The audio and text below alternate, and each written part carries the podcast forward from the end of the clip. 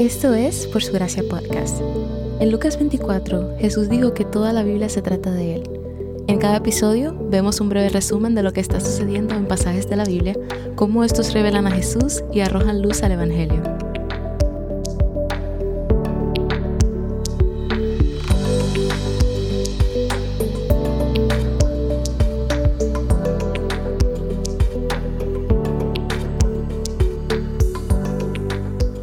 José es ahora gobernante en Egipto. De ser vendido como esclavo, Dios lo levantó para ocupar uno de los puestos más poderosos de todo el mundo antiguo. Para cuando terminan los siete años de abundancia, José tiene 37 años. Han pasado 20 años desde que sus hermanos lo vendieron como esclavo. De vuelta en Canaán, leemos que Jacob y sus once hijos están en necesidad de comida. La hambruna ha comenzado y alcanzado su tierra y se les dice que hay grano a la venta en Egipto, por lo que los diez hermanos mayores hacen el viaje a unas 450 millas. Pero Jacob mantiene a Benjamín en casa, que probablemente tenía unos 20 años para protegerlo. La hambruna era tan severa que Jacob indica a sus hijos que si no compran comida en Egipto morirán. Pero noten a quienes envía, a los hijos de Lea y sus concubinas, pero no a Benjamín, el hijo de Raquel, porque cree que José está muerto y Benjamín es el único hijo de su esposa favorita que le queda. Su favoritismo e idolatría de Raquel continúa aún después de su muerte.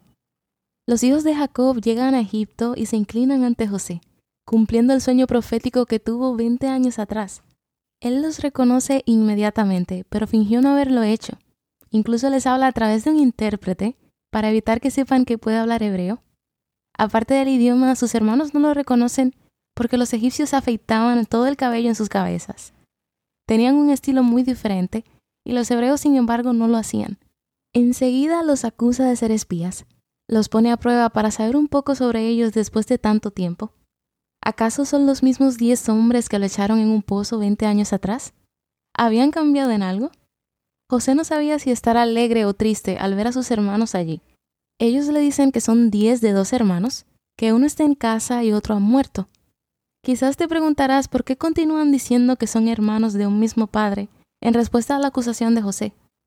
Pues es muy improbable que diez espías en un mismo territorio fueran hermanos. Pero José actúa como si no les creyera. Dice que deben demostrar que no son espías trayendo de vuelta al hermano menor. José ama a su hermano pequeño Benjamín y lo vemos en el texto más adelante. Uno de sus motivos de traer a su hermano habría sido para asegurarse de que está protegido en un tiempo de hambruna. Pero José les pone en prisión durante tres días, y luego les dice que mantendrá a un hermano como rehén mientras hacen el viaje de ida y vuelta para conseguir a Benjamín y demostrar que no son espías. Los hermanos entran en pánico. Han pasado tres días de confinamiento que los hacen examinar sus conciencias y sus vidas, y comienzan a creer que la situación en la que se encuentran es el resultado del maltrato que hicieron a su hermano. En una conversación entre ellos confiesan su culpa y arrepentimiento por lo que le habían hecho a José, hablando todo esto frente a él en un idioma que no saben que él entiende. ¿Se imaginan esta escena? José se aleja y llora cuando escucha todo eso. Quizás ya notaron que José llora bastante. El plan es que Simeón se quede en Egipto como rehén, mientras que los demás regresan a Canaán. José da órdenes de darles grano gratis y colar el dinero de vuelta a sus sacos después de que paguen. Cuando descubren que aún tienen el dinero, los hermanos se horrorizan y lo toman como un castigo de Dios porque creen que serán acusados de robar el grano que acababan de comprar. Luego dieron la noticia a Jacob de que un hombre en Egipto quiere que le traigan a Benjamín para que Simeón sea liberado. Jacob se niega y nuevamente vemos que solo se preocupa por él y considera que es un problema para él en el versículo 36 del capítulo 42. Rubén se compromete a asumir la culpa si pasa algo y se dispone a dejar que Jacob le quite la vida a sus hijos si no trae de vuelta a Benjamín. Parece querer ganarse el favor de su padre nuevamente, a lo que Jacob responde que no lo dejará ir, porque es el único que le queda. Ahora, pausemos aquí por un momento. ¿Eso es cierto? ¿Benjamín es el único hijo que le queda? No, él tenía delante a nueve hijos más. No había cambiado su favoritismo y noten que nuevamente es llamado Jacob en el texto y no Israel. Al parecer pasa un tiempo y cuando se acaba el alimento que compraron, vemos a un Judá cambiado después de lo que le sucedió con Tamar. Está dispuesto a asumir la responsabilidad de su hermano Benjamín. Jacob finalmente acepta dejarlos volver a Egipto por más comida y llevar a su hijo menor Benjamín con ellos. Los envían con el doble de dinero para que pudieran devolver lo que encontraron en sus bolsas de grano. Pensaron que era el castigo de Dios, pero Jacob elige ser optimista por una vez y da el beneficio de la duda, diciendo que tal vez fue solo un error. Luego decide dejar el asunto en manos de Dios. Cuando llegan a Egipto, sus hermanos se postran dos veces más, haciendo un total de tres veces, y José solo tuvo dos sueños. Cuando ve que su hermano Benjamín está con ellos, les ordena que vayan a su casa. Está planeando una fiesta, pero ellos creen que están en problemas. Entran en pánico y tratan de explicarle a su siervo lo que pasó. Simeón se une a ellos y luego tienen un almuerzo. El texto dice que comieron separados de los egipcios de allí, porque resulta que los egipcios consideran a los pastores de rebaño como una abominación. José sienta a todos los hermanos en orden exacto de edades, desde el mayor hasta el menor, y le da a Benjamín un trato especial frente a ellos, dándole cinco veces el tamaño de las porciones para probar a sus hermanos. ¿Seguirán estando celosos cuando el hermano menor recibe un trato especial? o realmente han aprendido de sus experiencias. Después de la comida, se preparan para regresar a Canaán y José nuevamente duplica el dinero en sus bolsas, pero pone su copa de plata en la de Benjamín, como una prueba final para ellos. Cuando lo atrapan, Benjamín es amenazado con quedarse como esclavo de José. Ellos rasgan sus vestiduras en señal de duelo, lo que es un cambio en estos hermanos. Anteriormente vendieron a su hermano José como esclavo, sin remordimiento, y ahora les duele la idea de que Benjamín sea uno. Judá intercede por Benjamín y ruega a José que le permita tomar su lugar. Ese es el mismo Judá que en el pasado dijo, ¿para qué matar a nuestro hermano si podemos venderlo como esclavo?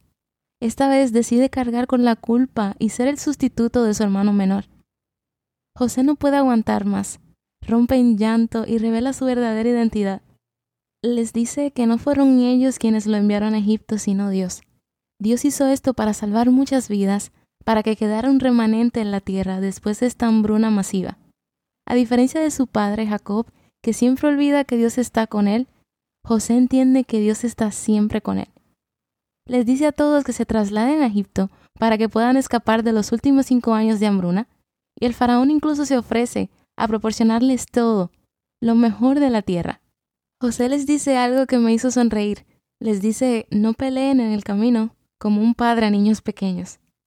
De vuelta en Canaán, Jacob queda estupefacto cuando sus hijos le traen esta noticia. Pero cuando llega la caravana, confirma lo que han dicho. Jacob es viejo, pero está emocionado de volver a ver a su hijo José después de más de 20 años. ¿Dónde vemos el Evangelio en estos pasajes? Inicialmente José no es reconocido por sus hermanos, pero él sí los ve y reconoce. Así como los judíos de su tiempo no reconocieron a Jesús, y también nosotros, antes de venir a él, éramos ciegos y no veíamos. Los hermanos de José querían pagar el doble por lo que recibieron, pero José no deseaba recibir el pago por el pan que proveyó. Asimismo Jesús, quien es el pan de vida, ofrece satisfacer nuestra hambre sin recibir pago de nosotros. Él es quien pagó el precio de nuestra salvación. También vimos a José dar un tiempo a sus hermanos en prisión para que en ese proceso sus conciencias fueran sacudidas. Nosotros tenemos la misma experiencia cuando experimentamos el Evangelio por primera vez.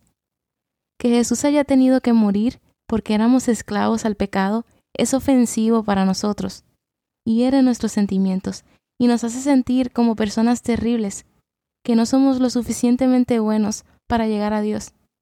Eso ciertamente fue mi experiencia. José proveyó por sus hermanos mientras aún no sabían su identidad, y cuando aún estábamos muertos en nuestros delitos y pecados, Cristo murió por nosotros. José creó una situación en donde obtuvo la confesión de sus hermanos, admitieron su culpa delante de Dios. En ese momento José se dio a conocer a ellos e inmediatamente los invitó a acercarse. Jesús ha hecho lo mismo por nosotros. Esta historia es una promesa, es una imagen de la salvación y apunta hacia la realidad de que aunque sentimos que nos encontramos en hambruna en este momento, vamos de camino hacia el lugar en el que nuestra hambre y sed serán saciadas en Cristo cuando venga en su reino. ¿Cómo viste a Dios revelado en los pasajes de hoy? Vi a Dios obrar a través de los engaños de los hermanos de José para llevarlo al lugar donde podría salvar al mundo. Pero también usó los trucos de José para cambiar a sus hermanos. Atravesaron un cambio moral en este proceso. Pasaron de vender a su hermano como esclavo a estar dispuestos a venderse ellos mismos como esclavos por su hermano. También vi la generosidad de Dios. No solo proveyó para su pueblo y José, sino que también para sus enemigos. Dios envió a Egipto, una tierra que no lo adoraba, una tierra que representa a sus enemigos a lo largo de toda la escritura, a uno de los suyos para advertirle de una hambruna y proveerlos de alimentos. Ciertamente su generosidad no conoce límites.